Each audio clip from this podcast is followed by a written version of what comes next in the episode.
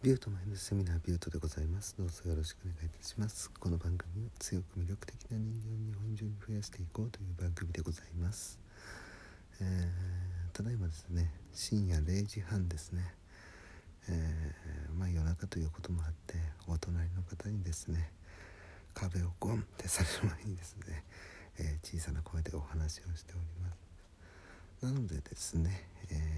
ちょっと聞きづらいかもしれませんがよかったらお付き合いください。ということでですね今回のお話は、えー、諦める必要はないっていうお話をしていこうと思っております。僕はですねこのクローン病っていうことを抱えたことでいろんなことをね諦めてきたわけですよ。配膳の業界でですねあの支配人になろうって思って一生懸命に仕事してたりとかあとはバンドとかもやっていてまあ成果を出したいなって一生懸命にいろんなことやってたんですけど結局のところね25の時ですねまだまだこれからっていう時にクローン病を抱えたわけですよ。でこの病気を抱えたことによってね本当に諦めなきゃいけないものがたくさんあってまあそのうちの一つが食事だったり食べたいものが食べられないっていうそういうことがあったりとかあとは激しい運動は控えてくださいって言われて、ね、体を使うような仕事は基本的にはできないしねその上でまた考え方がねいい方向に進まなくなって僕はその時付き合ってた彼女と一方的に別れてで恋人を作るっていうことが怖くなったんですよね正直なところ。うん、まあ可愛い子はもちろん好きなんですけど、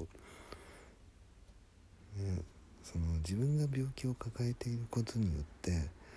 その付き合ってる相手に迷惑かけたくないなっていう気持ちがすごく強くなったりして。だから僕がものすごく好きになった人とかでもやっぱり迷惑かけたくないっていうのが前に出てしまって。うん。今だったらそんなことはないんですけどね。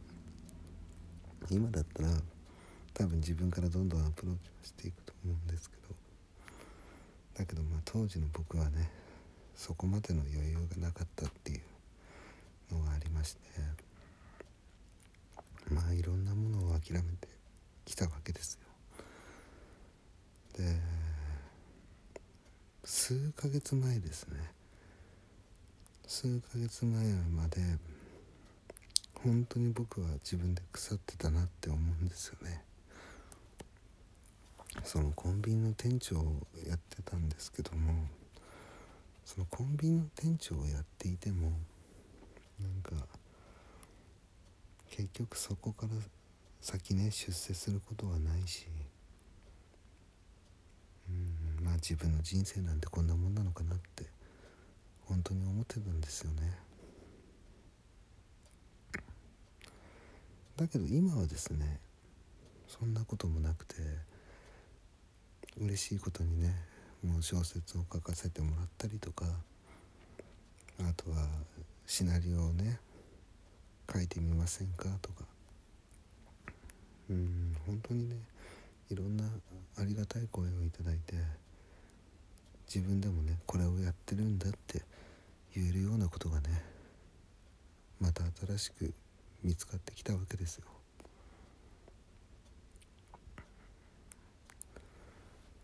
今ねもしこの番組を聞いてくださってる皆さんの中でやりたいことが見つからないとかあとはねまあお金がないとか時間がないとかみんなねいろんな理由があると思うんですよ。なかなかそのやりたいことに取り組めないっていうね状態の人もいらっしゃるとは思うんですけど。でもそんな中でも僕は声を大にして言いたい。まあめちゃめちゃ今声小さい感じで話してるんですけど僕はこの言葉を言い続けたいと思うんですよ。諦める必要はないって。このね自分がこのマインドっていうものにたどり着いた原因っていうのはやっぱり人とのつながりだったりして僕がこういう考え方を持てるようなきっかけを作ってくれたのが僕が配膳をやってた時のねあの結婚式場の宴会場のサービススタッフとかやってた時の僕が師匠と崇める人なんですよ。逆境は楽しめっていう言葉をねずっと言ってくださってたんですよ。この言葉はねその当時の僕は全然分かんなかったんですけど今はその言葉がすごくわかるんですよね。ね誰しも辛い思いはしたくないし、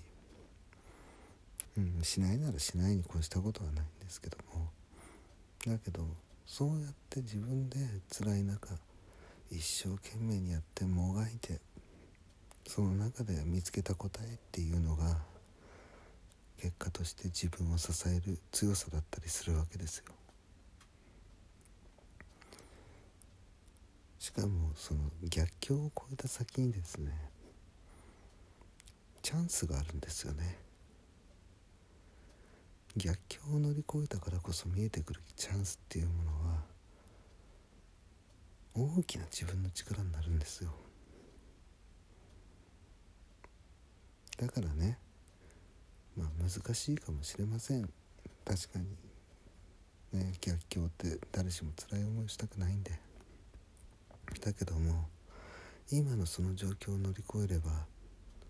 笑える時間が来る。笑えるものが手に入る。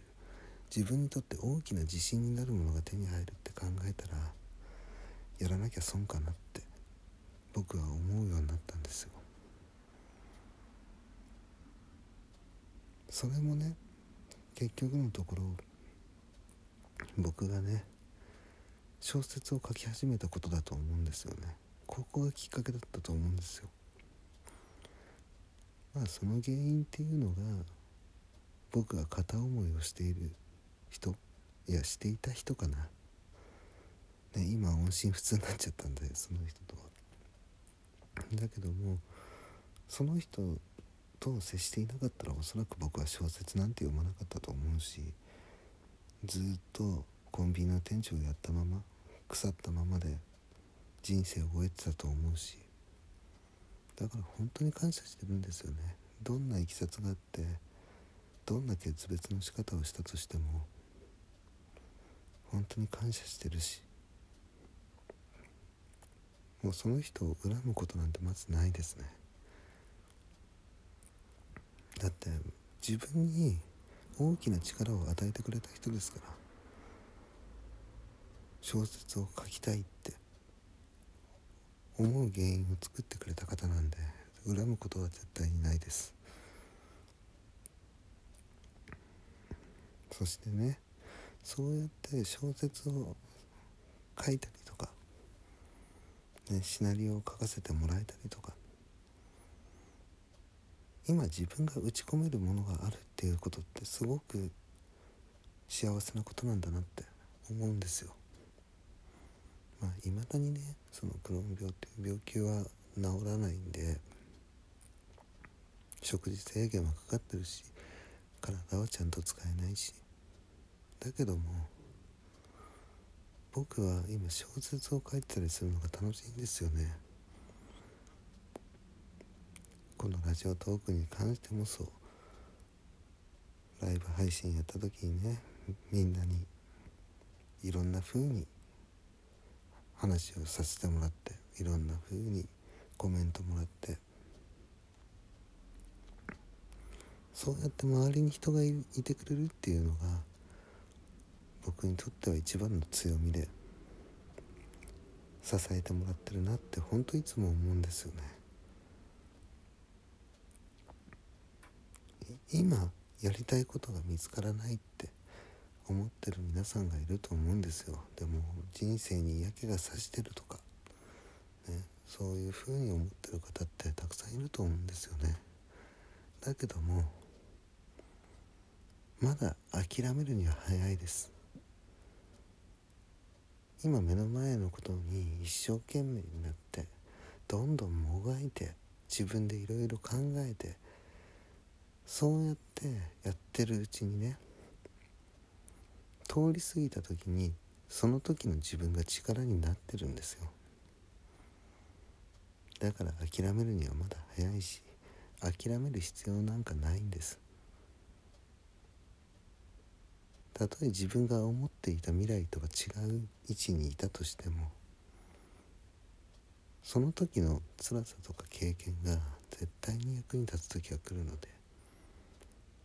だから諦めずにね今目の前のやれることそういうものをねどんどん増やしていきましょうよ。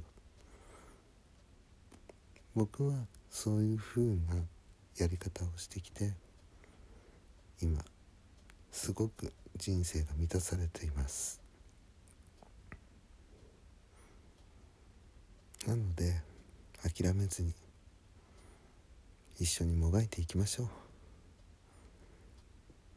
ということで今回はここら辺で終わりにしたいと思いますねまとまりなくなっちゃってすいません はいラジオトークのクリップ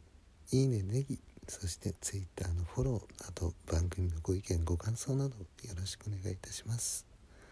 ビュートでした。バイバイ。